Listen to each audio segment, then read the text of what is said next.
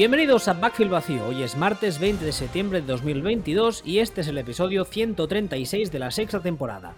Podéis escuchar o descargar nuestros programas en footballspeech.com, Evox, Spotify, Google Podcast y Apple Podcast. Tenemos un canal de noticias en Telegram, de Vacío, y estamos en Twitter, arroba Ball y arroba wbistuer. Junto a mí una semana más está Sillon Ball. Buenas tardes. Muy buenas tardes. ¿De qué vamos a hablar hoy? ¿Qué te apetece hablar? ¿Del tiempo? ¿Del fútbol? Ha pasado algo en el fútbol, ¿verdad?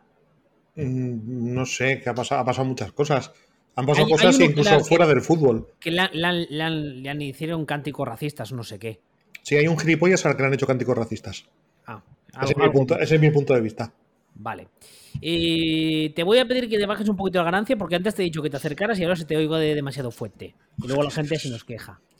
normal, normal, no sabemos lo que queremos. a ver, para empezar hoy, eh, vamos a hablar un poco de Miami. Los Dolphins este fin de semana ganaron a los Baltimore Ravens en un partido que fue... Yo lo he dicho por Twitter, hay mucha gente que ha dicho lo mismo, no sé qué te parecerá a ti, pero a mí la sensación que me dio viendo el partido es que fue un partido que perdió Baltimore mucho más que ganarlo Miami. Eh, el partido lo tenía bastante controlado Baltimore. Llegó un punto en el que Lamar Jackson eh, montó uno de esos espectáculos e iba arrastrando el miembro viril por el suelo, como suele decirse vulgarmente, y de repente empezaron a pasar cosas. Y de repente Miami empezó a hacer las cosas bien y Baltimore a hacerlas muy, muy, muy mal. Especialmente Baltimore en defensa y Miami en ataque. Y de repente cuando se dieron cuenta el partido había terminado y Baltimore había perdido. Entonces, bueno, aparte de que mm, depende a quién leas, parece ser que Miami jugó, vamos, mm, como si fueran, no sé, como si fuera contender al anillo, es un poco, ¿vale? Mm, relajados todos un poco. Es que yo, vamos, viendo el partido, insisto, a mí lo que creo que es bastante obvio es que a Baltimore le da una pájara, ¿no? Bueno, eh, Baltimore fue ¿Cómo te diría yo? No, he visto, no había visto yo un desplome, una catástrofe, una tragedia. No he visto una tragedia yo en Baltimore de ese pelo desde la muerte de Stringer Bell, aproximadamente. Es eh, el partido, lo pierde Baltimore. Que no tiene nada que ver con que Dolphins puedan estar haciendo las cosas bien ahora mismo. Pero, pero el partido es un partido que, es un partido de Baltimore. Baltimore está ganando el partido el modo eh, soy uno de los dos, tres cuatro mejores equipos de la liga. De modo, somos buenísimos. Y de repente se cae todo el chiringuito. Y Dolphins, que están ahí, que no están, están perdiendo contra un equipo buenísimo, pero no están haciendo el ridículo, de repente se encuentran el partido ganado. Y pues lo que no, claro, salvo que pensemos que tu vecina Lola ahora mismo es un quarterback acojonante, buenísimo y lo va a seguir siendo va a seguir haciendo esas jugadas indefinidamente y no que de repente la defensa de Baltimore empiece a hacer cosas raras. Pero ya digo, o sea, sobre todo lo que quiero que, quede muy claro es que el hecho de que Baltimore se pegue en el pie no invalida que Dolphins estén haciendo las cosas mm, razonablemente bien o bastante bien y que haya una posibilidad real de que el Mark Anthony este que tienen de entrenador pues resulte que, que pueda ser el que les traiga el equilibrio a la fuerza. Se parece mucho a Marc Anthony, ¿eh? ¿Verdad que no soy yo? No, Es que tenía, tenía, tenía el otro día puesto, no sé, era en NFL Network, pero no sé si fue antes del partido, las imágenes esas que llegan por el túnel de vestuarios. O no, fue el de la semana pasada, que lo estaba viendo otra vez en la tele del comedor y, y iba con una camisa así como rosa y con un pantalón blanco. Y es que, de hecho, mi madre dijo, mira, Marc Anthony. Y dije, no, no es Marc Anthony, pero se, lo, se parece mucho. Que me lo imagino terminando los partidos ganados siendo con de historias. ¿Valió la pena? respecto a lo que decías ahora, que yo, yo, estoy de acuerdo también en el hecho de que Miami parece que están empezando a hacer bien las cosas.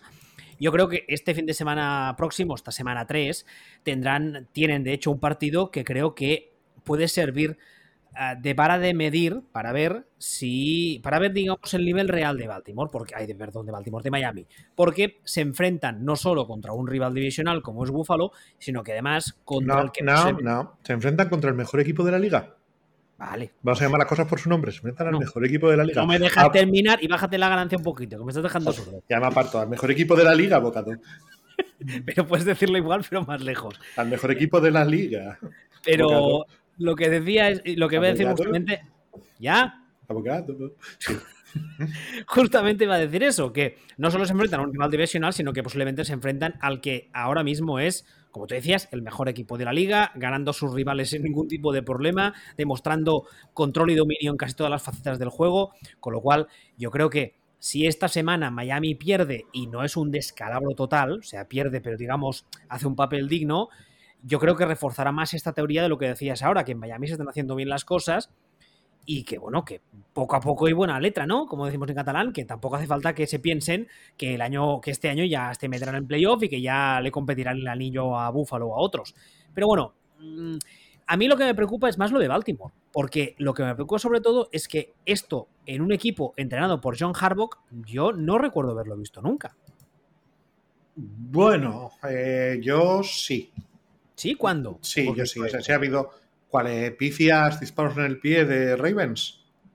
Yo no recuerdo ninguna tan, tan, tan hardcore, ¿eh? Yo tan hardcore a lo mejor no, pero ha habido ruedas de prensa en las que ha tenido que salir Harbo a decir la he cagado. Y la he cagado con esto y con esto.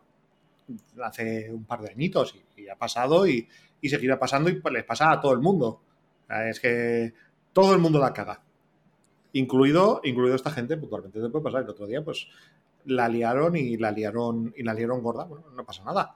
O sea, yo no le daría no le daría demasiada importancia de momento, porque esa misma liada que hace el otro día Ravens les pasa contra la mitad de la liga y da igual. Acaban ganando solo por cuatro y diciendo, uy, casi, ¿eh? Pero como la hicieron contra un equipo que está empezando a funcionar, pues les, les costó. O sea, fue un huevo. Uno de estos huevos que ahora hablábamos de, Bills, pues uno de estos huevos que el año pasado decíamos que ponía Bills de vez en cuando. El año pasado Bills también era el mejor equipo de la liga. Pero era un equipo, mejor equipo de la liga que ponía huevos y eso les acabó, les acabó matando. Igual que había otros equipos que eran equipos aceptables que ponían huevos y este año van a, van a convertirse en un equipo que solo pone huevos, ¿no? Pero, pues bueno, pues ahí. Y esto nos da que pensar que a lo mejor Ravens este año es un buen equipo, pero ha cuajado en un equipo que uno que de cada cuatro partidos la lía.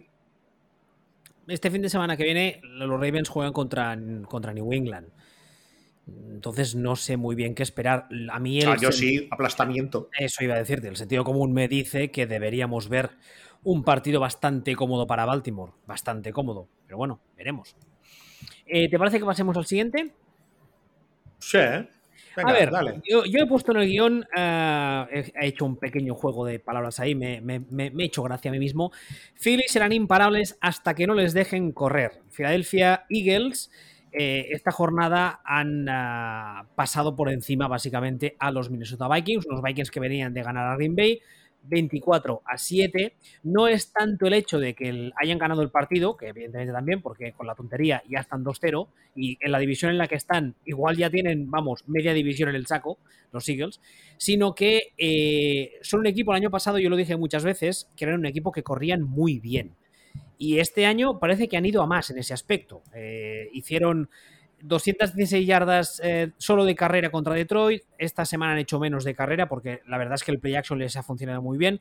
Son el segundo mejor ataque de carrera de la liga hasta ahora mismo, que solo llevamos dos semanas, es verdad. Y eso se juntó con el hecho de que Kirk Cousins tuvo unos de, bueno, una de esas, de, esas, como se suele decir con los toreros, una de esas tardes grandes, tardes de gloria, eso sí, para los rivales. Porque se lanzó cada huevo en cada, cada pase que dices, pero ¿qué haces? ¿Pero qué haces? ¿Qué lanzas ahí? ¿Qué coño lanzas? ¿Qué has visto? ¿Qué has leído? Explícamelo. Pues sabes tú que Kirk Cousins, yo qué sé, es como la calabaza de Cenicienta, que cuando en España es la medianoche se transforma en calabaza. También, de, de de carroza puede ser calabaza, pero de toda la puñetera vida. O sea, Kirk Cousins, cuando es de noche, la lía. Y no olvidemos que Kirk Cousins es el tío que casi lanza un incompleto la revelación de sexo de su hijo.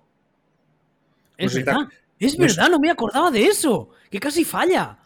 Mm, exactamente, o sea, es un, tío, es un tío que, que tiene muchas limitaciones. Es mejor de lo que parece, pero no es bueno. Yo no, creo, yo no creo que tenga limitaciones. Yo lo que creo es que, y este fin de semana precisamente he leído varios artículos sobre el tema, es algo que, por ejemplo, Taco lleva mucho tiempo diciéndonos que ya sabéis que es de los Vikings y participa habitualmente en Taberna Vikinga, y él lo dice, que es un tipo que cuando hay presión eh, es incapaz de lidiar con la presión. La presión le puede y se viene abajo.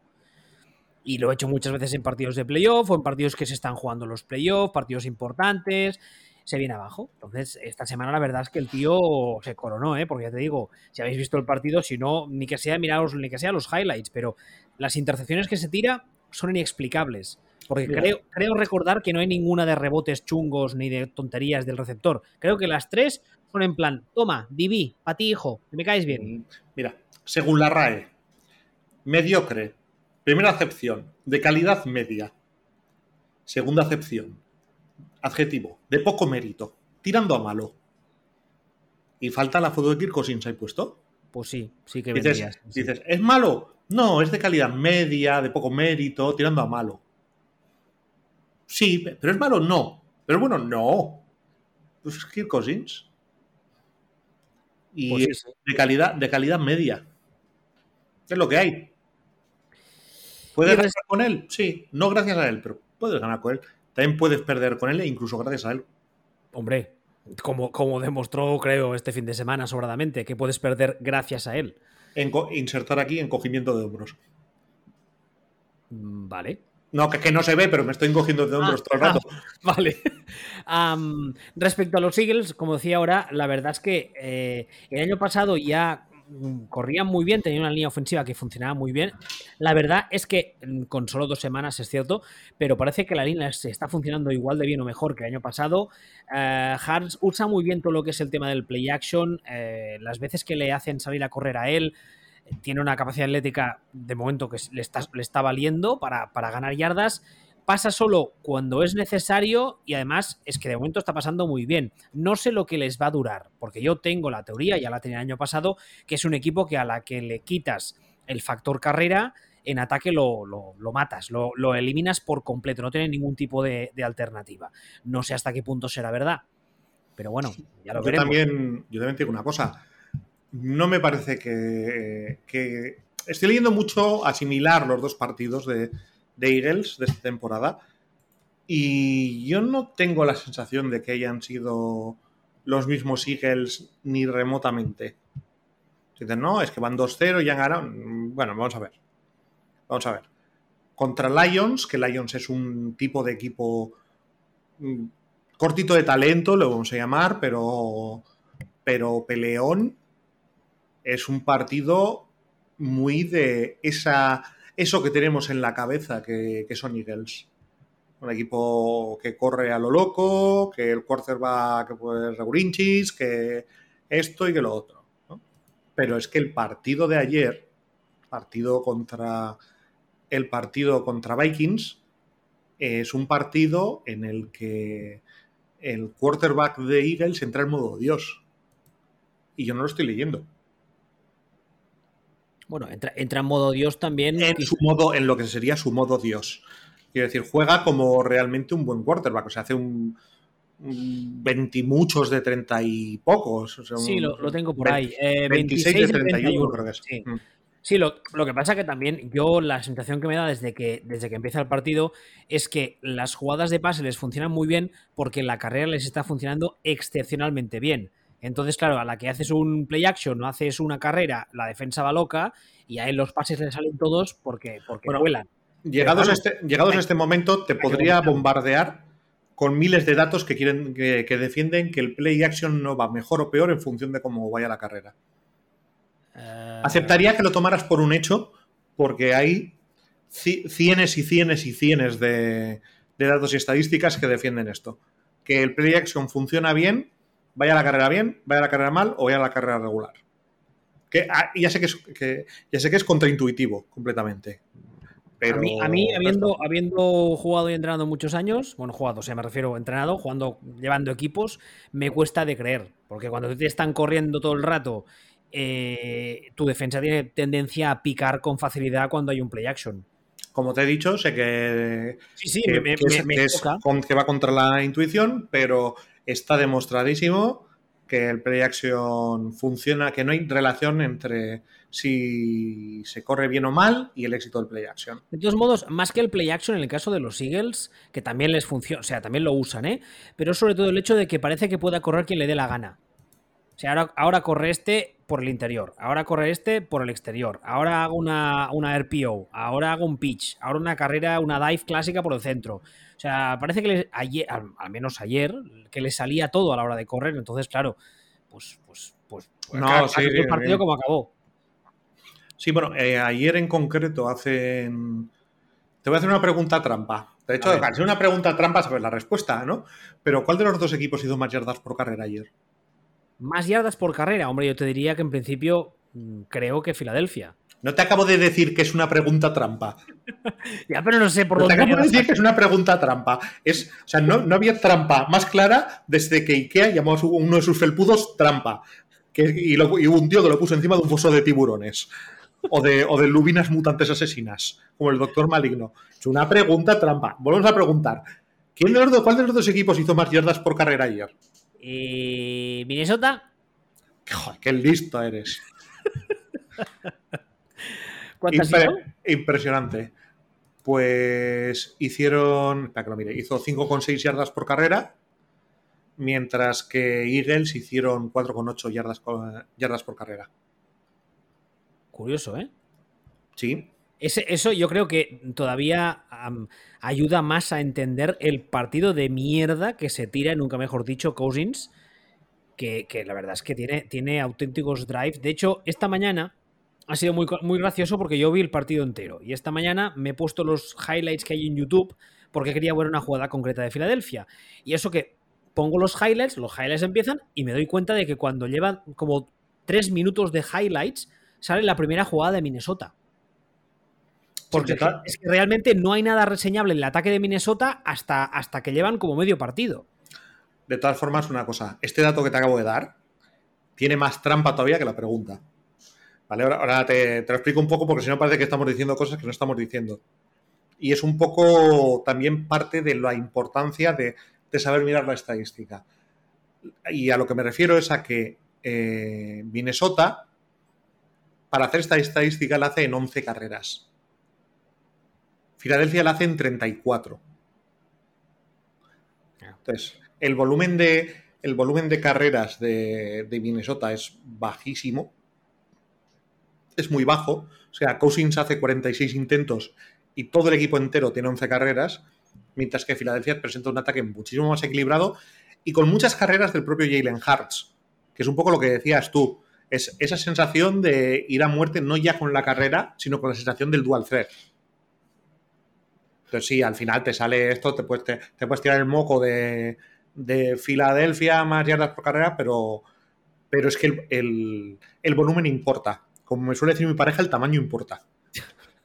No hace falta en esa clase de detalles. Muchas gracias. Además, sumado al hecho de que no sé por qué hoy se te oye muy distorsionado, intentaré luego arreglarlo. Si la gente está escuchando este podcast y se te sigue oyendo distorsionado, aunque yo haya intentado arreglarlo, que no se piensen que estás enfadado, porque suenas constantemente como si estuvieras enfadado y metiendo la bronca al estar distorsionado. Pero bueno, ah, volviendo. Em, la gracia de Jalen y ya lo dijimos no nosotros, sino todo el mundo el año pasado, es si crece como pasador si en el momento en que la defensa rival que tenga delante le consigue cerrar la carrera y no le permite moverse con facilidad, y lo que hizo, por ejemplo, ante Minnesota, es capaz de completar no solo completar pases, sino completar los pases complicados, completar los pases en tercer down, complicar en una cobertura en eh, tight coverage, etcétera, etcétera. Eh, si hace eso, es un jugador que es, es, muy peligroso, porque ya vimos esta semana que en campo, en campo abierto corre bien, corre con cabeza. O sea, no es de esos, no es de esos que, bueno, como soy muy bueno atléticamente, aprieto correr y ya está. No. Una, leer, los bloqueos, por ejemplo. una, pregunta. ¿El de Phoenix también corre con cabeza? no has visto el tweet que he hecho esta tarde, ¿verdad? Sí, sí lo he visto. ¿Has visto, el, segundo, el del cómico? Sí, por supuesto. Entonces yo entiendo que eso es correr con cabeza, ¿no? En el caso de, de Kyler Murray, sí. Él corre, él corre con cabeza. Y vamos a decir, por ejemplo. Pero, en términos de fútbol, no. ¿Y Peyton Manning corría con cabeza? No, porque no corría. A veces sí. ¿Cuánto perdía el autobús? una, una vez de cada 4.000 jugadas. Eh, pero ahora, ahora, en serio, precisamente, eh, Kyler Murray es un ejemplo de cuerda que no corre con cabeza. Y ahora no estoy haciendo ninguna broma. O sea, tú le ves correr y la sensación que tienes de improvisación total al 100% todo el rato, la tienes siempre. Es en plan, ¡ay, ay, ay, ay, ay, ay, ay! ¡Uy, no! ¡Uy, ay, ay, ay! no! ¡Por aquí, por aquí! ¡No, no! Y, le, y, le, sale bien. Le sale bien porque es un jugador que es joven, que no ha tenido lesiones de importancia, que es su tercer año, creo recordar. Pero esto, cuando lleva unos golpes más, no le saldrá bien. Pero bueno, Arizona, si eso, igual sale luego. ¿Algo más que añadir del este fantástico Minnesota Vikings Philadelphia Eagles? No, no. Que quiero ver a Eagles contra un buen equipo. Ah, la semana que viene, por ejemplo, le toca a Washington, que no sería el caso. No, contra un, contra un buen equipo. Contra uno, contra uno bueno, no contra uno que es básicamente los Lions otra vez. Además, hay otro tema, ¿eh? que es un poco lo que decíamos la semana pasada de la FC Sur, que en esta división, a poco que haga, mm, se la llevará, como dices tú siempre, con el codo apoyado en la ventanilla. ¿eh? Sí, no, vale. ese, Sí, que decías tú que los Colts, decía yo que me sí, venía pinta de, de, de, fin de ciclo. Y sí, la a ver, eh, Denver. Yo directamente en el guion he puesto dos puntos. People is fucking delusional, como dicen los americanos. Ha perdido el Senderi, el norte. No tienen dos neuronas buenas. Decid lo que queráis, no sé cómo decirlo. Eh, los Broncos esta semana ganaron lo cual no tiene mucho mérito porque ganaron contra mis fantásticos Texans 9 a 16, que son, pues, pues son lo que son, lo que vendría a ser el ejército de Parchovilla. El tema está en que, aparte de que ofensivamente volvieran a dar una imagen muy, muy pobre, en especial su head coach, es que en Denver la gente, cansada ya de dos semanas, eh, empezó a, a, chillar y a a Russell Wilson y al ataque. Lo cual me lleva a pensar algo que también hemos dicho esta off-season mucha gente, y es que esta gente realmente cuando algunos decían es que Denver opta el anillo, pues hubo mucha gente que al parecer se lo creyó. ¿Qué cosas? Sí, pues es que eso parece, yo, yo, yo llevo desde el año pasado flipando. Ojo, y este año han metido mandanga en la plantilla. Sí, bueno. O sea, este año no tienen la plantilla que tenían el año pasado. Pero le han metido mandanga porque había más agujeros ahí que en un queso de esos suizos. Ya, pero bueno, pero que han metido mandanga y sigue siendo la tercera la tercera plantilla de, de su división. Sí. Incluso habiendo metido mandanga. ¿Tú esa es la tercera? A ver, está Chargers, que tiene un ultra plantillón que lo flipas. Está Riders, que para mí tiene una plantilla bastante aceptable, vamos a decirlo así, o sea, me parece que tiene, me parece que tiene buena plantilla. ¿Y Denver tiene mejor plantilla que Chiefs? No me jodas, está, No, pero te iba a decir, está que dentro del este su su nivel sería el nivel de Riders, digamos, y puedes decir tienen la tercera mejor plantilla, aunque para mí yo creo que un poquito mejor a lo mejor la tiene Riders. Y Chips, pues es que no. Está en otra, está en otra liga. Yo es que no, sé, o sea, que... no, no, no, es, no, no creo que nadie se plantee que tiene mejor plantilla que Chips. Yo es que creo que Broncos a día de hoy está muy lejos de los otros tres, no solo en plantilla, que creo que, que también hay, hay, hay, distancia, sino algo también hemos dicho, insisto, no nosotros, mucha otra gente, y es que tiene un head coach novato, y tú la semana pasada lo dijiste, que era un señor que le llevaba los cafés al señor al que Aaron Rodgers ignora muchas veces.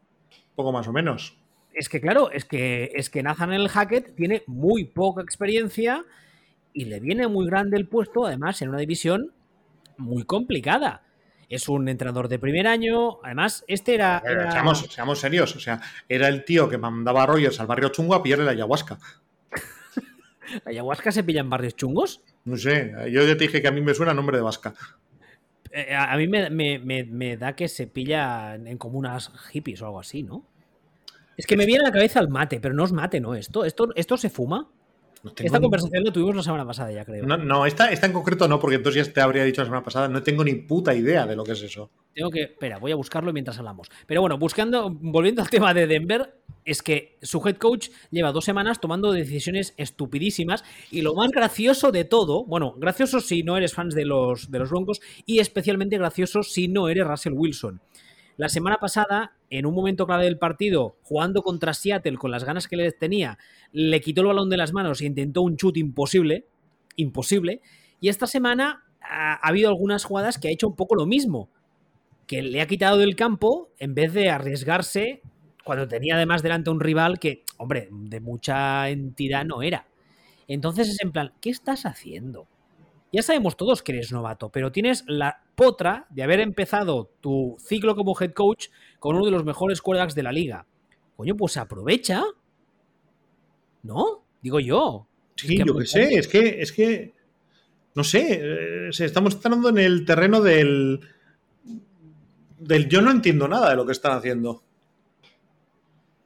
O sea, es, eh, no, no, yo ahora mismo les veo dando palos de ciego y les veo... No, no lo sé. O sea, no, no, no, no lo entiendo. Es que me resulta muy difícil analizar esto, porque ya desde el año pasado me parecía, me parecía absurdo las cosas que decían y o muchas de las cosas que se decían y este año es como veis pero en lugar de decir eh, ah pues sí lo que dicen es no doble o nada lo que dicen es mm, Russell Wilson, ¡Bú! Es culpa tuya. Y es como sí, exactamente. Un poco, Un, poco, absurdo, pero bueno, no sé. Claro, por eso te digo ese, pero. Es quemando, ¿eh, Russell Wilson? O sea, de, de, pero claro, es. Mmm, le echas el bu, le echas la peta a Russell Wilson y ¿qué, qué haces entonces con, con, Hackett, con el entrenador? ¿Que no tiene culpa o.? O, no, no, por, eso te digo. O, o, sea... o tiene, o, quién tiene culpa de, de, que la línea esté como esté. Que, por cierto, que... el, el, verbo boo, que los, los, americanos lo usan, o sea, ¿Sí? they boo someone, ¿cómo coño lo traducimos? Abuchear. Ah, ahí estamos, no me salía antes, gracias. Por cierto, como, como apunte cultural, digamos, me hace mucha gracia, ¿cómo se consume la droga ayahuasca? Esta bebida se debe tomar en el marco de un ritual guiado por un experto que normalmente es, es un chamán. Nunca se debe hacer en solitario ni en compañía de personas que no sean de confianza. ¿Ves cómo se bebe? Es como el mate. A mí me sonaba que era una mierda así. Yo qué sé, no sé. Pero ta, es que si así dicho, no sé, puede ser la eh, juego de gomibaya o puede ser la poción mágica Asterix. Eh, sin beberse, eh, puede beberse o no sé. ¿Se bebe sin más? ¿Dónde? ¿En, en una cantimplora? No, ¿En un, tubo, que... ¿En un tubo de ensayo? No, imagino que en una, en una calavera de mono cortada por arriba o algo así. Yo qué sé, tío. Cosas de esas de chamanes. Sí, mientras, mientras dices calima Exactamente. y le sacas el corazón a alguien. Ya, vale. Correcto. A ver, eh, ¿te parece que pasemos al siguiente? Venga, vale. No, no, es que me apetecía meterme más con Denver, pero vale. No, no, pues oye, si te apetece meterte con Denver, para adelante. No, con Denver no, con los flipaos de. Con los flipaos de Broncos. A mí, a mí realmente es algo que no estoy entendiendo por dónde van los tiros, porque, porque realmente que la gente, primero, antes de empezar la temporada se pensase que podían optar al anillo, algo que hemos leído y oído muchas veces, que era que pasaban a ser contender al anillo quizá no, pero a playoff sí. Eso de Hombre, a, a playoff en determinadas circunstancias Mm, Sí, sí, claro. Sí, medio, se alinearan un montón de cosas, sí. sí claro. Pero, pero, claro, es que el puesto de equipo con plantillón y entrenador que toma decisiones idiotas, en esa división ya está cogido, ya lo tienen los Chargers. Pero este es peor, ¿eh? Entonces, claro, entonces, claro tú, si tú lo que eres es el segundo mejor equipo con plantillón, porque no tienes plantillón hasta ese nivel, con entrenador que toma decisiones idiotas, porque tú las tomas más idiotas todavía, y en esa división está Mahomes, pues corres para medalla de bronce prácticamente de entrada. De entrada. Corres para medalla de bronce. Y luego resulta que de repente Raiders dicen, hola, que perdona, que estamos aquí y nosotros malos no somos, ¿eh? De todos modos, somos yo, regulares, como mucho, como poco vamos. Yo, hay una cosa que evidentemente, o sea, todavía falta mucho para terminar la temporada y, y nos quedan muchas semanas por delante pero mmm, si tuviese un, un, DeLorean me iría a, dentro de tres meses solo por la curiosidad malsana de ver cómo acaba este tema con Nathaniel Hackett, porque esta gente los veo capaces de cargárselo solo con un año si la cosa no sale, porque han invertido. Por supuesto. Han invertido muchísimo dinero en Russell Wilson Y a ver, es que si la cosa no sale y ves que el ataque no carbura, no te cargarás a Russell Wilson. No, pero vamos a ver. Y Russell Wilson no tiene 22 años. Pero tiene 24. Pero que si, ¿Sabes qué me refiero? Sí, sí, pero que si sigue tomando decisiones como las que está tomando, no es que ahora te lo vas a cargar después de un año, es que sería necesario, que está haciendo el ridículo. o sea, dices, es que no está entrenando el todo bien. No, no, lleva dos semanas haciendo el ridículo. El ridículo. ¿Puedo hacer un referente viejuno? Sí. José Manuel López Vázquez. ¿Se ha notado que era que iba por ahí por donde iba? Un poquito sí, un poquito. En, tono, en tono monumento. Un, poquito sí, pero este es un referente también bastante viejuno. Pero bueno, seguramente algunos de los que nos escuchan lo pillarán. A ver, ¿quieres de más con Denver o, pasamos al siguiente? El, siguiente también tiene tela, ¿eh? Sí. Pues dale. Ah, vale. A ver, San Francisco. Eh, primero hay dos preguntas. Para mí, vamos. ¿Este equipo está mejor con Garópolo? Aquí hay un, hay un subíndice. Y lo segundo es qué pasa ahora con Lance. Eh, Trey Lance esta semana se lesionó, se ha roto el tobillo. Eh, se va a perder todo el año sí o sí. O sea, además es que los Niners yo creo que son los primeros que no tienen ningún tipo de prisa en hacer que vuelva. Y por su parte, Garópolo salió, y bueno, como ha dicho él mismo después del partido, fue un poco como, como montar en bici, ¿no? Porque ese ataque pues lo tiene muy, muy apamado. Y salió, nada más salir, el equipo pues empezó a carburar el ataque. Ganaron con, yo, yo, diría que con facilidad a los Seahawks 27 a 7, que además es un rival divisional. Y además está el tema de que también hemos sabido después del partido que ha habido eso que suele pasar con los periodistas, que hay jugadores del vestuario que dicen cosas sin, sin, sin eh, de forma anónima porque no quieren meterse en un marrón, que al parecer, tanto fuera del vestuario de los Niners como en el mismo vestuario de los Niners, ah, pues que hay gente que cree que este equipo es mejor a día de hoy con Garópolo. Una opinión a la cual yo me sumo. Entonces, mm, bueno, no sé, la verdad es que eh, yo solté un poco el órdago en Twitter el otro día de que Lance, eh, después de cuando termine esta temporada, un jugador que todo, todo el mundo dice que tiene tantísimo potencial, pero que lo poco que le hemos visto no parece que se entere de mucho, por cierto mío, viene un draft eh, repleto de quarterbacks. Garópolo, cuando termine la temporada, se irá sí o sí, porque en la última renovación esta que le hicieron hace apenas unas semanas, en extremis, le pusieron dos cláusulas. La primera es la de no trade, con lo cual él puede vetar. No, puede vetar o puede decir que no va a ninguna parte. Y la segunda, la segunda es la de no tag, con lo cual no le pueden hacer el franchise tag. Así que cuando termine el año, Garópolo se va sí o sí. Por tanto, bueno, pues, pues veremos. Veremos este equipo que pasa, pero de momento hay una cosa muy curiosa que leí el otro día y que yo creo que tiene razón, y es que este equipo ha pasado de modo, eh, modo crecimiento, este quarterback, a modo contender. No sé hasta qué punto tú estás de acuerdo en eso de que San Francisco ahora sí con Garoppolo es contender o no. Para mí, San Francisco es. Si todo le sale. Es contender. Es contender porque es un equipo que es creíble. Que si todo le sale bien, pueda, pueda ganarlo todo. Ganarlo todo. Y también que sí, que, que Garoppolo sabemos lo que es. Uy, no, no se te oye enfadado ahora. No sé por qué. No sé qué has tocado. No sé. Se te oye mejor, no estás tan cabreado como antes. Antes era Sillón Bola enfurecido. Antes, antes era José Luis López Vázquez. Hashtag referente muy viejuno. No, Ojo, no, ¿cómo que no? ¿Cómo que no?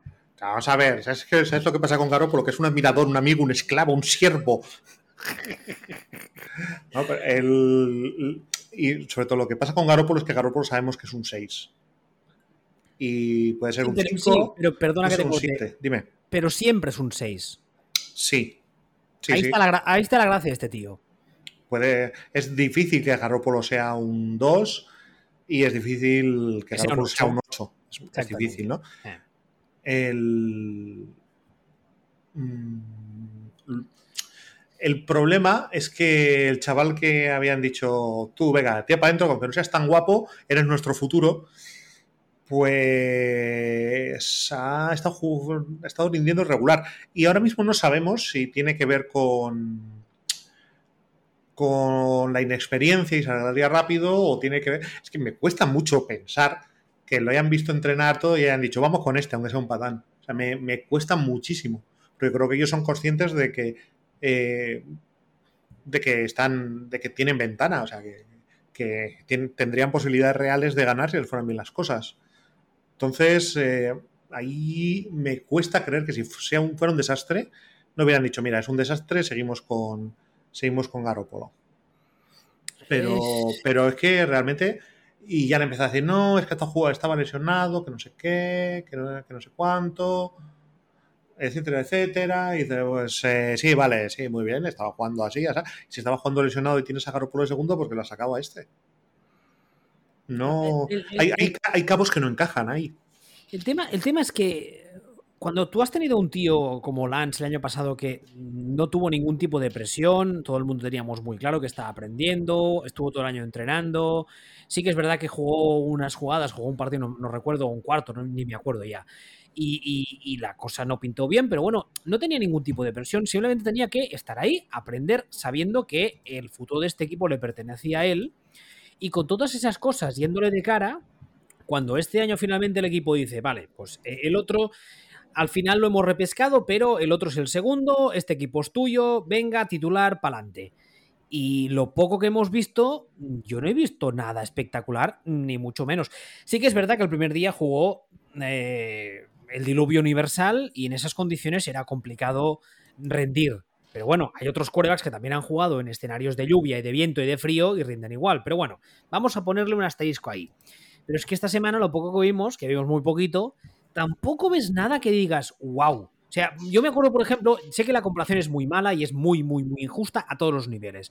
Pero yo me acuerdo que vimos a Mahomes y nada más salir, o incluso a Herbert, que Herbert además es un escenario muy, muy cachondo porque ese señor estaba de segundo y le vienen un día y le dicen, mira, es que al médico se le ha ido la mano eh, y vístete porque en 10 minutos estás de titular.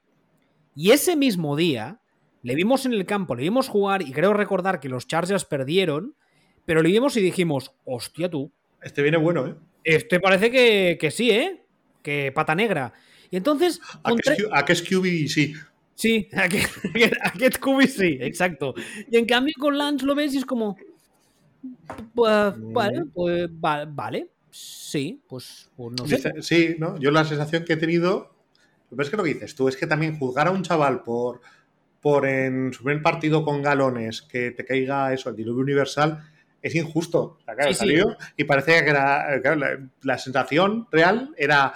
Oye, mira, pasa aquí a la habitación con Jordan Loop pero, pero es, que es, que la muestra es eh, en las peores condiciones posibles para un quarterback. No, puede haber una situación peor. Un equipo que, tiene aspiraciones, eh, en la que juegas con presión, eres eh, novato y las condiciones climatológicas las peores que existen. es injusto. Entonces, claro, realmente pensamos que son tan imbéciles Sanahan y compañía y John Lynch para decir, sabemos que este es muy malo, pero lo vamos a poner porque, claro, es que nos jugamos, nos jugamos nuestro trabajo si este sale malo. Que porque yo creo que yo creo que les dará para decir, nos jugamos más nuestro trabajo si perdemos. Igual, igual creen que su progresión es muy lenta y esperan a que sea, como se dice en inglés, un late bloomer, ¿no? Que, que, que le cuesta un poquito más, pero que cuando realmente florezca sea wow. Igual esperan eso, pero de momento lo poquito que hemos visto a mí no me indica eso. Pero bueno, oye, igual nos equivocamos todos, se resulta que el día de mañana, cuando realmente haga clic, es la hostia en verso. Puede ser. Yo, ya te digo, a mí eh, juzgarlo por un partido de waterpolo me parece precipitado y creo que tenemos pruebas suficientes a estas alturas de que Sanahan y Lynch no son tontos del todo. Así que a lo mejor nos estamos, nos estamos precipitando. A ver, eh, Indianapolis. Hablamos de los Colts eh, de la semana pasada justamente y dijimos, yo dije, que Jacksonville sería su bálsamo. Y no solo no ha sido su bálsamo, porque los Colts han perdido esta semana 24 a 0, eh, dando una imagen pésima, sino que la sensación que han dado es que las cosas están aún peor de lo que estaban o de lo que parecían estar la semana pasada. Con otro agravante más y es que esta semana que viene, la semana 3, les viene los Chiefs. Lo cual, en el estado actual de los Colts, les puede hacer, vamos, un destrozo. Uf, uf. A ver, eh, esta semana, los Colts contra los Jaguars. Primero, yo quiero decir una nota positiva de los Jaguars. La semana pasada ya lo dijimos. Creo que esta semana se ha vuelto a ver. Es un equipo que todavía está lejos de ser un equipo, digamos, competitivo. Aunque en esa división uno nunca sabe, pero yo diría que están un poco lejos. Pero lo que sí que es verdad es que al menos dan sensación de ser un equipo que, oye, bueno, pues las cosas están más o menos. Bueno, Ahí estamos. Entonces, Trevor Lawrence ya empieza a parecer el tipo que todos presumíamos que podía ser cuando se le de Clemson. El equipo ofensivamente y defensivamente se le ve más ordenado, jugando, digamos que hace pocas cosas eh, bien o muy bien, pero el tono general es, bueno, aprobado justito quizá, un 5, un 6, pero oye, Nenfen. Y en el caso de los Colts... En el caso de los Colts... ¿Qué? Fin de ciclo. Yo llevo diciendo desde que empezó el año que los Colts apestan a fin de ciclo y cambio de entrenador. Esa gente, cuando montaron el estadio nuevo este que tienen, que tiene forma de, establo, eh, ¿alguien sabe si lo construyeron encima de un cementerio indio? ¿O les han echado una maldición gitana o algo? Porque lo de los. Por favor, hablamos de los. Lo construyeron encima de un campo de cannabis. es que no es normal, ¿eh? Lo de los últimos tres años con tres quarterbacks diferentes no es ni medio normal. Eh, voy a. Eh, voy a cambiar la palabra diferentes por la palabra acabados. Tócate los cojones un año. y creo que así se entienden mejor las cosas. Un año que yo, antes de empezar la temporada, apuesto por Matt Ryan. ¿Y yo qué te dije? Hay que apostar por Matt Ryan hace 10 años. No ahora. Ya bueno, pero es que en teoría este equipo, cuando le metes a Matt Ryan, no le estás o no le ibas a pedir que te ganase los partidos en lanzando 400 yardas por partido y 6 touchdowns. Matt Ryan venía a ser lo que tenía que haber sido Philip Rivers y lo que tenía que ser Carson Wentz, que era un game manager con un poquito más, con un, con un plus, que no te tirase partidos y que moviese las cadenas con la ayuda de ese fantástico juego de carrera. Pero, pero es que, vamos, te lo dicho, nada de nada. Ya, bueno, pero nada de nada, pero un poco por lo mismo. O sea, hace dos años te traes a un tío que está retirado, que está, que está, que está retirado y dice, no, ven, ven del retiro, deja de tener hijos y ven a esto. dice, joder, no está funcionando del todo bien este chico que estaba retirado. Luego coges a otro que está, que está retirado, de, pero de la familia real británica. Y le, le dice, tú, el, cojo, el sin piernas, el que tiene miedo a que le peguen, ven aquí. joder, pues no funciona bien. No, pues claro. Que ahora coges a Matt Ryan. Que llevamos toda la vida en la que tú dices, es muy malo. Y yo te digo que no, que es bueno. Sí, ¿eh? eso es verdad. Hace, dos años te dije, me decías, esto es muy, es muy malo, y te, decía yo, mm, ya, ahora ya es mediocre. Y el año pasado me decías, es muy malo, y te decía yo, ya es flojete, flojete. ¿Ves cómo he acertado al final? Este, sí, como los que llevan 15 años diciendo. los eh, Como los haters de Brady. No, no te digo, eh, pues sí, pues tú eres hater senior de Matt Ryan de toda la vida. Y justo cambias de opinión cuando el tío ya está acabado. eso ya me ha dejado flipandísimo. O sea, Además es que, pero es que ha ido acabándose mm, poco a poco que se ha ido viendo como el tío se iba acabando. Y justo cuando, cuando ya está que, no, dices tú, pues este año me gusta. ¿A qué es tan sí? ¿A qué? ¿A qué es sí? ¿A qué es sí? Hay que, hay que, la madre que me trajo. Ah, no sé, la verdad es que eh, es un poco lo que llevamos desde la semana pasada diciendo en esta división y, en la otra, en la NFC este, que es una división que los cuatro equipos apestan bastante, el Titans quizá un poquito menos. Y, cuidado. bueno, sí, pero no está, digamos, a, este, en este momento no está al, al nivel de putrefacción de los otros tres. Pero vamos, es que no sabemos qué puede pasar porque todavía queda muchísima temporada y tal y como están las cosas, si me dices a día de hoy que los, los, uh, los Colts terminan el año con un 2-15 y top 3 del draft, me lo creo, ¿eh? Sí, y si te digo que esta división la va a ganar alguien con un 6-10, también es, es, casi creíble. Sí, sí, también. Anda que como la acaban ganando los Texans. Los Texans. No creo. A ver, vamos, vamos a ver. Vamos a ver, seamos, seamos un poquito más serios. ¿En este programa serio desde cuándo? Pues desde que, desde que empezamos a insinuar que Texans puede ganar algo. ya hay, límites Hay límites que. Eso, es complicado. Tal y como están las cosas ahora mismo, con solo dos semanas, la cosa pinta que ganará la división en principio Tennessee, pero por incomparecencia del rival. Correcto. Pero bueno, el caso de los Colts, la verdad es que, como tú decías antes, apesta fin de ciclo. Si las cosas no se arreglan rápido, apesta que tienen un owner, además, que no es un tipo mm, demasiado sensato, que además esto no lo digo en plan insulto, es un señor que le ha pegado la mandanga durante muchos años y tú le ves hablar en las entrevistas y te das cuenta de que el buen señor muy centrado no está, y lo siento, pero es así. Cuando ves una entrevista con Jim Mersey, dices, a este señor le falta un hervor. No, eso es la coca. Pero bueno, no pasa nada. Eh, no, es verdad. Es un señor que lo ha dicho él muchas veces y ha estado en rehabilitación varias veces. Que le da la mandanga o le ha dado la mandanga que no veas. Entonces, es un señor que se le cruzan los cables con cierta facilidad. Y yo creo que es muy posible que si las cosas no se arreglan rápido, cometa el error, a mi juicio, error, de cargarse a, Frank Rich y a, y, al General Manager, que ahora no me sale. Yo para mí error no sería, ¿eh? ¿No? ¿Tú crees que no? Yo para mí no sería error.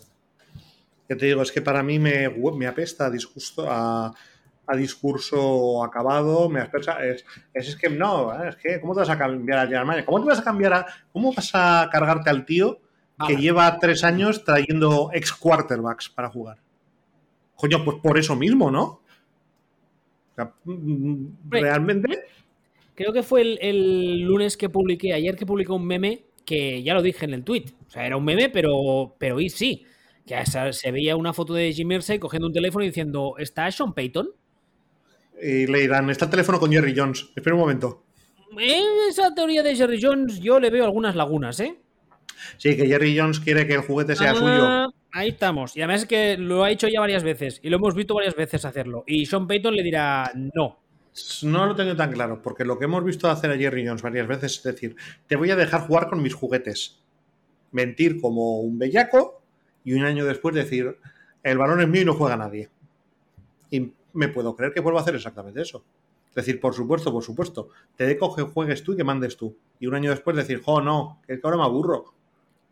¿Qué quiero mandar yo? ¿Cómo el anuncio ese? ¿El Scattergories? No, el Scatter... No me acuerdo. ¿Qué sí, de era? El Scattergories. Pulpo como animal de compañía y barco como animal acuático. Exactamente. A ver, más cosas. Eh, ¿Qué más? ¿Qué más? ¿Qué más? Ah, ah, hombre, a esto, a esto también les tengo yo. Hemos terminado con los calls ya, si no hemos dicho nada de ellos. Pues, pues, pues raja gusto, hijo mío. Sí, sí, no, es que es. Es que. Eh, ¿Qué, quieres decir de los calls? Más allá de que son un puteche y que no dan pie con bola, ciertos míos. Es que no, no, es que no creo que sean un puteche y no creo que, que den pie con bola. O sea, es que creo que es un caso muy, No, no, realmente no lo creo. O sea, es. Eh, la semana pasada sacan un empate porque los que tienen delante son mis amigos cojos y mancos de Houston. Y esta semana los Jaguars, que son un equipo en crecimiento, que sí que es verdad que están haciendo las cosas bien, pero todavía les falta mucho, les han pasado por encima. Correcto. Les, han atropellado de forma espectacular. Correcto, pero vamos a ver. Cuando te digo esto, es que me parece. Es que, es, un equipo que lo normal es que acabe con, con récord, que no acabe con dos victorias. No, no lo creo, ¿no? Creo que acabará pues, un, poquito por encima, pero claro, es que es, un equipo que vende o se comporta como si fuera candidato real.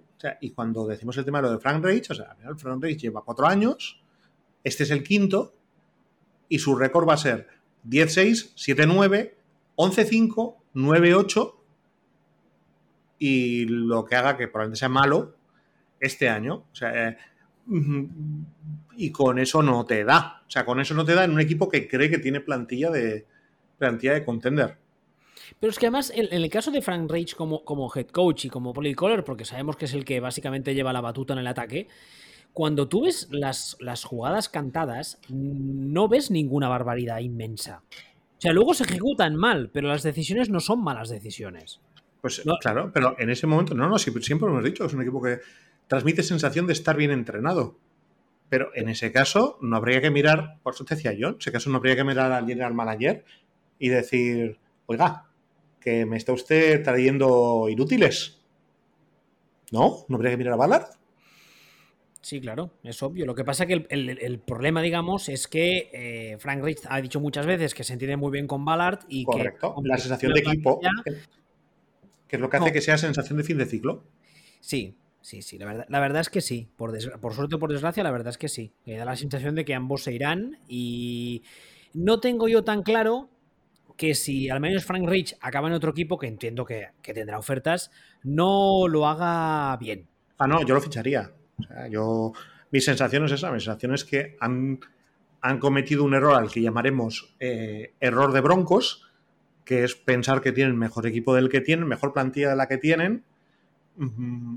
Todos los años pensar que estaban a un quarterback de distancia del anillo y por una parte no estaban a solo un quarterback de distancia y por otra parte lo que han traído para solucionar ese problema era mierdaca de la buena. No eran los únicos, ¿eh? Tampoco que pensaban que estaban a un quarterback de distancia. Yo lo pensaba y, mucha gente. No, yo no.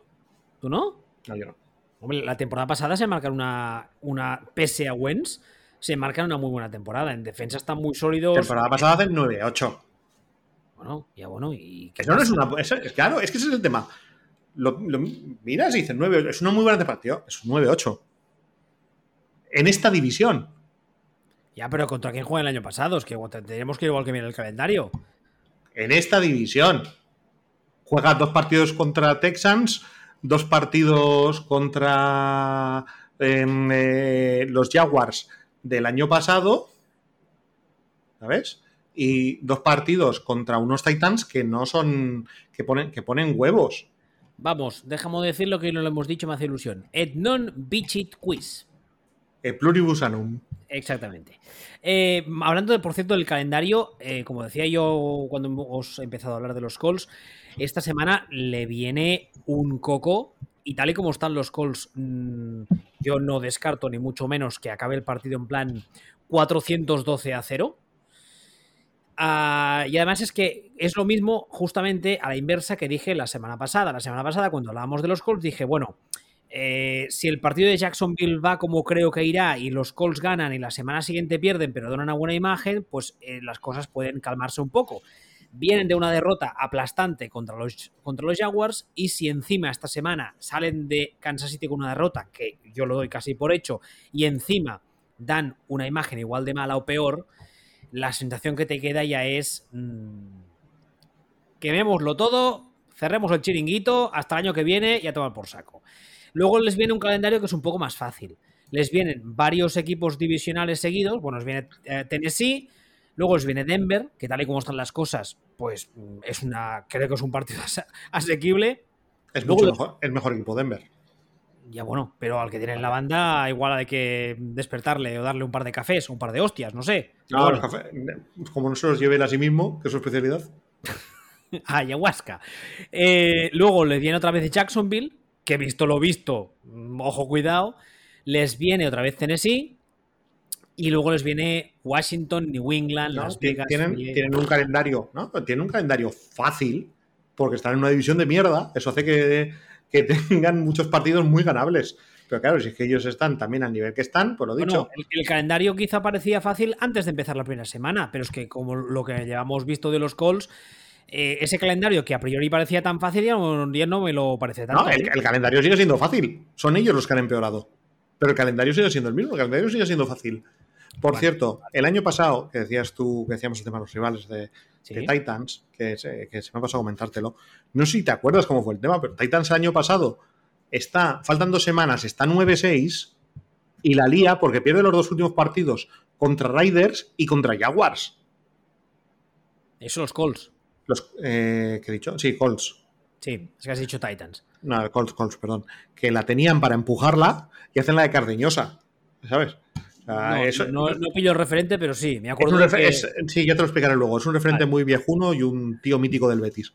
Eh, a ver, eh, ya lo dijimos también muchas veces. Eh, Carson Wentz hace pantalla azul justo en los peores momentos de la temporada, especialmente la última jornada, que es cuando les queda en plan, no, no, si ganamos hoy nos metemos en playoff, aunque tenga que haber un par de resultados que sean estos concretos, pero bueno, yo creo que lo tenemos casi casi ahí ya. Y va una, y dice... ¿Tú no has oído hablar del gol de Cardeñosa, en serio? No. Ah, vale. Hostia, pensaba que eso era, no sé, cultura popular absoluta. Vale, vale. Todo lo que sea soccer da por sentado que yo no sé de qué hablamos. Ya, pero da igual, no sé. ¿Sabes quién era? ¿Sabes? ¿Has oído hablar del partido de la droga Maradona y Julio Alberto? La foto sí, el partido Pues ya está. sí. Pues eh, son cosas eh, culturalmente relevantes, pero da igual. ¿Tú sabías que la madre de Fabre se llama Bonita, por ejemplo? Eso no es culturalmente relevante. ¿Por Las fotos no? del- porque las fotopollas de Fabre, ¿tú sabes cómo se llama la tía a la que Fabre enviaba las fotopollas? Sí. ¿Ves? Ese es el nivel de relevancia cultural equivalente a- al gol de Cardeñosa. Que por cierto es, es eh, comedy stand-up y tal. El otro día no sé qué salió. Ah, sí, sí, porque Fabre se ha metido en un follón bastante chulo de que se ha quedado fondos públicos no sé qué. Y la chica esta citó un tuit de, donde explicaba que a Fabre le ha caído la de Dios y dice, ahora sí que le cae un, un pu- un puro y entonces no. Y, y envía el tuit de la chavala y pone en su vídeo que es stand-up comedy, no sé cuántas cosas más. Bueno, Jennifer se llama, por cierto.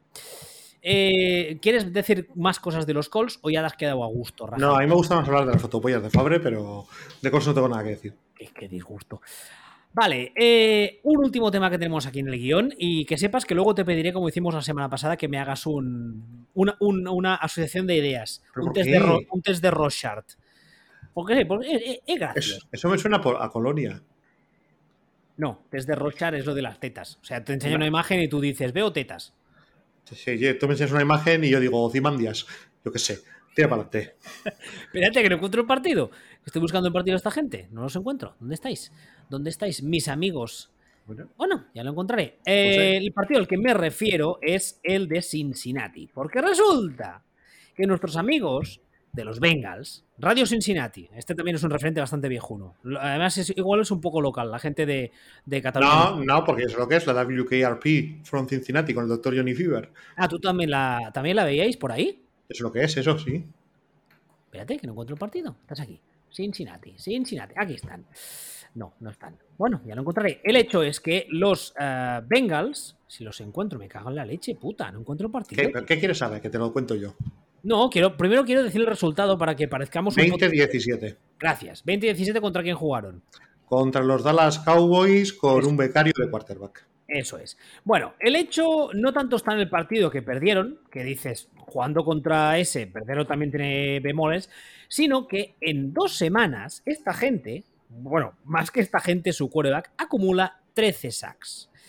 Entonces, sería un dato, no te diré anecdótico, pero podríamos decir, coño, este año la cosa está muy mal porque se ha roto este, se ha roto aquel, y podrías decir, pues estas cosas pasan, shit happens. Pero es que resulta que este es el tercer puto año con este mismo puto problema. Y resulta que el año pasado llegaron a la Super Bowl, pese a que en playoff Ed non Bichit Quiz no ganaron a nadie, aunque sus fans, por decir eso, nos rajaron de nosotros que no veas. Y cuando se plantaron en la Super Bowl, les costó un anillo el hecho de tener una online de mierda. Y entonces tú dices, bueno, la de- hace dos temporadas, cuando se rompió Joe Barrow, parece que la gente había pillado el concepto y, y dijeron, sí, sí, No, a mí me insultaron mucho. Lo hemos entendido. Al draft siguiente, ni un puto línea en las primeras rondas. Y dices, igual sois un poco tontos, no pasa nada. Año siguiente, no, no, lo hemos entendido. Hemos perdido una Super Bowl básicamente por no tener línea ofensiva. Lo hemos entendido. Muy bien. Llega la offseason, llega el draft, draftean gente, fichan gente y tú dices, ¿a coño? Pues sí, lo han entendido. Más vale tarde que nunca. Pero resulta que yo no sé quién hizo el scouting report, o yo no sé quién les entrena, o yo no sé qué coño ponen en el playbook, pero este puto tercer año, si seguimos con estos números, el otro día leí que Joe Barrow se podría plantar en más de 100 sacks, cuando el récord actual de peor temporada de sacks encajados la tienen mis Texans con 72. Por un momento he pensado que ibas a hacer un- una referencia a, a Fabián y Cansado y me he decepcionado mucho. ¿Por qué? Porque no he visto a tus Texans, pero me gustaría. No, no te gustaría, créeme, no te gustaría. No, estoy buscando a mi perrito, mis Texans. Que de hecho, que de hecho estoy pensando que a ti te va hasta. Tengo que, tengo que hilar eso porque hila con tu vida realmente. ¿Con mi vida? Sí. Ah, porque tengo una perra que se Doctor, llama... doctor, doctor, ¿has visto a mi perrito? Mi perrito se llama Mi Texas. Oh, bueno, no lo he visto, pero me gustaría. Un chiste bien hilado en alguna parte. Bueno, volviendo a lo que, a lo que estamos hablando. Que, que, que, que- no sé. Sí, que han, a ver, que han firmado. Han firmado. Lo que pasa es que hay que tener también cierto, cierto cuidado con qué han firmado y cómo han firmado, ¿no? Porque han, han firmado a, a Alex Capa, guardia con nombre de jugador del Atlético que no juega. Eh, han firmado a, Tex- a Ted Carras. ¿Este tiene algo que ver con Alex Carras, por cierto? Pues el otro día lo pensé. Voy a buscar, porque eh, Alex Carras, aparte de ser un línea ofensivo en la NFL durante muchos años, y creo que es Hall of ¿Ah, Famer. sí? Sí, no lo sabías eso. No, es el, es el, el de el Arnold. padre, el padre de Webster. El de Webster, eso es, el de Webster, sí, Y señor. que, hacía, y que hacía de mongo en sillas de montar calientes. Y no salió en una película con Julie Andrews, muy famosa. En Victoria Victoria. Eso es. es Obra, maestra absoluta de Blake Edwards, marido de Julie Andrews. Ah, pues sí, es, es el nieto. Es el nieto de, de Ted Carras. eh, este señor, sí, que se llama, se llama Ted también. No, Alex, el otro era Alex Carras. Ah, es verdad, es verdad. Curioso, ¿no? Pues, mm, claro, aparte, aparte de que para mí, recordemos siempre el peligro de no conviene firmar líneas ofensivos de Patriots porque es lo que llevan años, es la línea que llevan años eh, haciendo que rinda muy por encima de su nivel y cada vez que uno de ellos sale de Patriots de repente pifia. Es posible que hayan, que hayan pifiado ahí, pero yo este año sí creo que han intentado hacer cosas. No, no, que les han intentado hacer es cierto. Lo que pasa que primero es lo que decía antes. Primero, eh, quizá hay que trabajarse ese scouting department, que como hemos dicho muchas veces, son solo ocho personas porque Mike Brown es un puto tacaño. Y en segundo lugar, eh, hoy me decía Rafa Cervera en Twitter, y tiene toda la razón. Quizás Zach Taylor tiene que empezar a, a tweak eh, el playbook, a hacer unos cambios, a darle unas vueltas, porque hay que cambiar la forma de jugar. No puede ser que, que te caigan seis sacks una semana y la siguiente te caigan siete. No es que de repente hayas dicho, esta semana ha ido todo mal y me han caído 18 sacks en un partido, porque es que me ha ido todo mal. Dices, oye, pues shit happens. Pero es que te han caído la primera ya, para empezar, para empezar a calentar, te han caído seis. O te han caído siete. Y hasta te caen seis más. Te han calentado. Sí, sí, joder, que se lo digan a Burrow. Pero es que, claro, es que este señor al final igual hace un Andrew Luck, ¿eh? Dice, oye, mira, que os den por saco, me voy. Todavía, todavía es un chavalillo. Ya, No, bueno. ya, bueno, no, pero no es mayor de lo que parece, pero todavía es un chavalillo. Pero bueno, no, no ya, tan chaval, ¿eh? pues os digo que, que es mayor de lo que parece, porque es de los que han llegado. eh, no, no han llegado jóvenes a la, a la NFL, pero bueno, de todas formas, el año pasado, ¿cuántas veces, cuántas veces pudimos decir el año pasado, cuidado, que no han ganado a nadie, cuidado, que, están, que los rivales están disparando en el pie, cuidado, que este año tienen un, están teniendo un calendario ridículo y el año que viene van a tener un calendario un poquito, un poquito más puñetero. Bueno, pues son- es que es- no voy a decir se veía venir, pero ah, sí, sí lo puedo decir, porque lo llevamos avisando, diciendo que, que realmente podía pasar esto, ¿no? Hombre, Era lo más, que de sí. hecho era lo más probable, ¿no? Sí que se venía a venir y venía, venía a venir, coño. Y, hombre, a ver, con, con, el, con el calendario en la mano, viendo el, el nivel de los rivales que les vienen en ese calendario, tampoco creo que sea la cosa tan terrible. La verdad No, es que el año, no, el no, año no, pasado pintaba peor, ¿eh? No, no es tan terrible, A pero, mí, a mí el año pasado me pintaba peor. pero no, pero a ti realmente te pinta bien. O sea, quiero decir, ahora mismo están 0-2. No, no, no, bien, bien. bien tampoco, pero no, Después- es, no es. No, pero tienen dos, tienen dos partidos con Ravens, tienen, se cruzan contra Bills, se cruzan contra Patriots, se cruzan contra Tampa Bay, tienen los dos partidos con los Browns, tienen a los Chiefs, tienen a Titans que habrá que ver cómo están. Eh, Tienen a Pittsburgh igual cuando ya ha vuelto TJ Watt. sí, pero bueno, Pittsburgh creo que el problema de Pittsburgh es que es un- el mejor resultado posible que pueden sacar creo que puede ser 0-0. Ese creo que es el... Porque creo que aunque vuelva a T- TJ Watt, el problema es que no se haya ido Trubisky. Bueno, igual lo sientan, ¿eh? Sí, y, de- y detrás, ¿qué es lo que tiene? A mí, más o menos. Tampoco es eso. No. No, porque que- es, que- porque es un caso extremo, pero no tiene nada detrás. Kenny Pickett es guapete. Sí, pero eso no da puntos. No, lo digo porque Más te tienen, a, como- te tienen a ti. A, a ti. Digo, hombre, no, el otro es guapo. ¿En, en Tinder hay sistema de puntos o algo? No, no hay sistema de puntos, no. Pues Hay, mucha, hay Tinder, entonces. y mucha influencer, pero sistema de puntos no.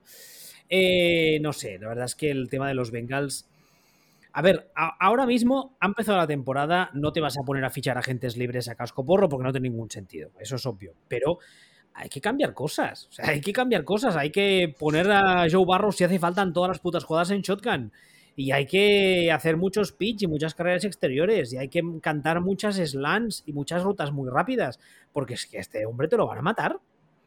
Es que no, o sea, la posibilidad estadística de que este tío acabe el año roto otra vez cada vez que le golpean es, una estadística básica, es una, ley muy básica de la probabilidad. Cuantos más, cuantas más veces yo te doy un, copón, más números hay de que te haga daño.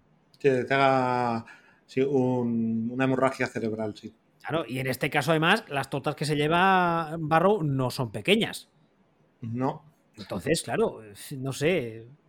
No sé, ya veremos las próximas semanas, pero a Bengals esta semana que viene los vienen, les vienen los Jets o los Giants, espérate. Jets. Los Jets. Los Jets. después Dolphins. Dolphins y luego ya otra vez Baltimore. Ravens, Saints. O sea, tienen a Falcons que, que, son muy malos. Y lo he dicho muy apóstrofe, que son muy malos. Y tienen a Panthers que son malos. O bastante malos, o un escalón por debajo de muy malos lo inmediatamente anterior. Pero el resto de equipos que tiene, incluso los malos, como, como Jets, son tocapelotas. Y además es que hay un tema de que los Jets, por ejemplo, en defensa tampoco están jugando tan tan tan mal. A eso, a eso me refiero. Filosóficamente, además, son una defensa que es muy agresiva. Le gusta mucho jugar con el blitz. Luego igual no le funciona, pero le gusta mucho jugar con el blitz. claro, si tú tienes una línea delante que son conos y la defensa rival empieza a mandarte blitz y empieza a mandarte 5, 6, 7 tíos, visto lo visto, las tortas le van a caer, ¿eh? Sí, sí. No sé, la verdad es que... No, no, sí, es que es... Eh, es lo que hay, o sea, no... No tiene, no tiene muchas vueltas.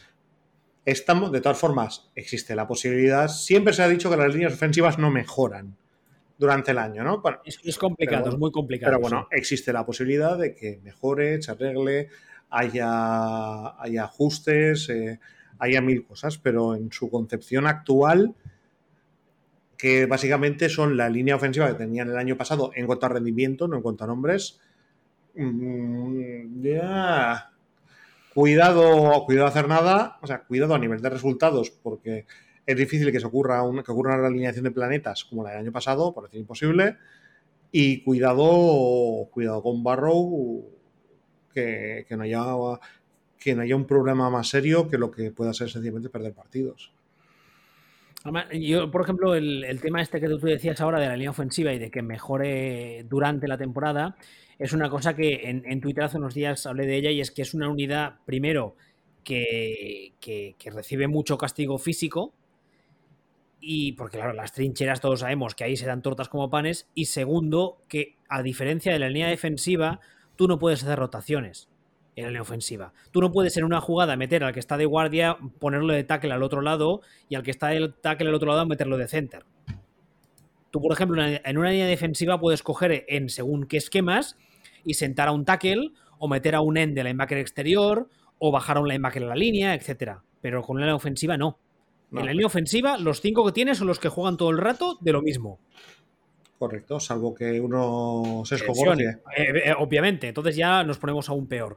Con lo cual, a mí que una línea ofensiva mejore solo por horas de vuelo durante la temporada, partiendo de la base que estamos partiendo, lo veo complicado. Pero bueno, oye tú, esperemos que sí. Le pondremos. Mi, abuela cuando jugaba al Barça hace muchos años le ponía, le ponía perejil, un ramo fresco de perejil a una estatuilla que tenía de. ¿Tú qué ¿Nieto, Arguiñano? De San Pancracio. De San Pancracio. Sí, tenía, tenía una San Pancracio, tenía una estatuilla que además le faltaba, le faltaba un trozo de nariz, creo recordar. Si cierro los ojos la estoy viendo en su cocina. Y le ponía un ramillete. Qué curioso. exacto, sí. Un ramillete fresco de, perejil cuando jugaba al Barça. Ah. Igual pueden hacer lo mismo en Cincinnati. Los Santos son internacionales, ¿no? No sé, depende de Luis Enrique, supongo. Pero, pero vamos a. Madre mía, el nivel del chiste. Va, que te suelto así.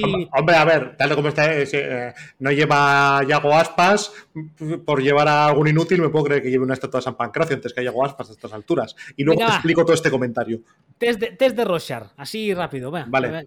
Venga, eh, LA Chargers 24, Kansas City Chiefs 27. Contenders. Carolina Panthers 16, New York Giants 19. Mm, ¿Qué te digo? ¿Una palabra o...? Lo que tú quieras, lo que tú quieras. Em, Vale. No era eso lo que iba a decir. Es que me acabo de quedar, no me salía el nombre, estoy, me quedo como Homer Simpson. ¿Cómo se llama el quarterback de esto? Eh, pues Mayfield es mediocre. Tampa, No Bay Buccaneers 20, New Orleans Saints 10. Hombre, por Dios. O sea, si Giselle te dice que te retires, te retiras. Miami Dolphins, no, esto ya hemos hablado de él. Ah, Seattle Seahawks, no, perdón. Eh, ¿Dónde estáis? Arizona Cardinals 29, Le- Las Vegas Raiders 23. Este sí, esta me sorprendió. La jugada esta que se pone a correr como, bueno, como un pollo sin cabeza, ya hemos lo dicho, y acaba notando, y acaba entrando además untouch en la endzone, en plan, uy, mira, onda, si no hay nadie aquí, voy a entrar por aquí. Es como para coger a la defensa de los Raiders y, bueno. Ah, Chicago Bears 10, Green Bay Packers 27. Esto no le vale a ninguno de los dos. New England Patriots 17, Pittsburgh Steelers 14. ¿Y por qué no podían quedar empate a cero? Jets 31, Cleveland Browns 30. Es que solo me sale LOL. Pero. Oye, mira, si es, lo que te viene a la cabeza, pues lo que te viene en la cabeza. No, pero, pero es que el otro día estaba pensando una cosa de, de los Browns, porque Browns hace dos años eran un equipo súper simpático. Súper simpático. Que entonces, to- todos los equipos que históricamente son perdedores son simpáticos. Se quedan simpáticos y tal. Y se ponen a ganar a lo loco y entonces empiezan a ser antipáticos. Es un poco como el ciclo de la vida del Rey León, ¿no? Pero ¿cuántos equipos tú conoces que ya han pasado de ser un equipo súper simpático a ser un equipo súper antipático sin haber ganado? Sin haberse puesto a ganar. Yo es que yo no, yo no creo que sean súper antipáticos. Es que ¡Uh, que no! No, espérate. Digo directamente les odia a todo el mundo a muerte. Ah, ah, vale, no es lo vale, pues ya, pero, pero, pero, pero es que era un equipo extremadamente simpático hace dos años, tres años. Sí, sí, sí, sí. Y no, no han conseguido victorias, no han conseguido títulos, no han conseguido tal. Esto, y ahora mismo es como. No. Son el equipo, no. Es, es, es flipante. No, no, es, es un. eh, Da para un estudio sociológico. Da, pa- da para un despido de todo, de todo el equipo de relaciones públicas, de todo el equipo, de, de mucha gente. O sea, de muchísima gente. Menos de las masajistas. Ah, no, a esas eh, directamente se les ha pagado, se les ha indemnizado. Ah, no, Washington- eran de fuera del equipo. Sí, Cierto. eran de. Washington Commanders 27, Detroit Lions 36. Bostezo. Hacer un bostezo en un partido de 30 puntos de media tiene tela. Atlanta Falcons 27, LA Rams 31. Hay algo en los Rams que no termina de chutar. Ah, ah, ah, Tennessee Titans 7, Buffalo Bills 41. El mejor equipo de la liga. Pues yo lo dejaría aquí. Mientras no pongan un huevo, yo todas las semanas voy a decir el mejor equipo de la liga. No, no, y no se rompa nadie, que Dios no Sí, lo no, quiera. no, o sea, por eso digo, mientras no pongan un huevo, el año pasado lo eran, pero ponían huevos, este año lo siguen siendo, y si dejan de poner huevos, vete a ganarles. Una cosa que se me olvidaba que quería comentarte durante el programa, pero vamos, así a modo muy breve. ¿Soy yo o los Chiefs tienen algo de defensa este año? Mm, Algo, digo algo, no digo tampoco los Bears del 86. Mm, no lo tengo del todo claro. Hombre, No la, tengo- la- la muestra es pequeña, son solo dos semanas. Sí, y, han, pero son- y han- son- y han jugado contra... bueno, No, han jugado contra buenos equipos. O contra un buen equipo y uno que tal. Pero quiero decir que han recibido una media de veintipocos puntos. Que no es que haya dejado a los rivales en 10.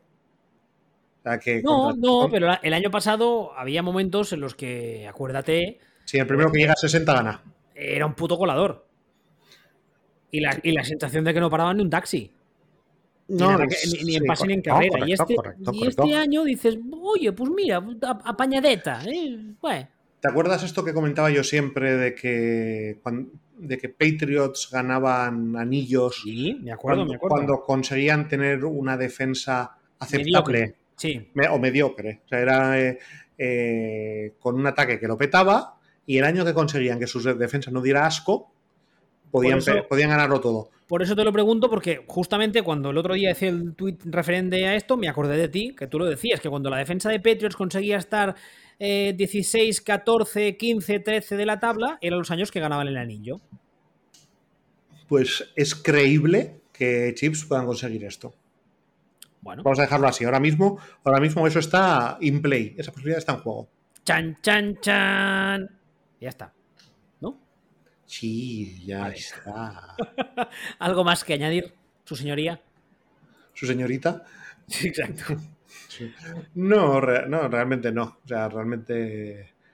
Que es que, en realidad también es que ponerse a pontificar sobre determinadas cosas cuando llevamos solo dos partidos, lo que estamos intentando es ver pautas donde todavía puede ser coincidencia. ¿Sabes lo que.?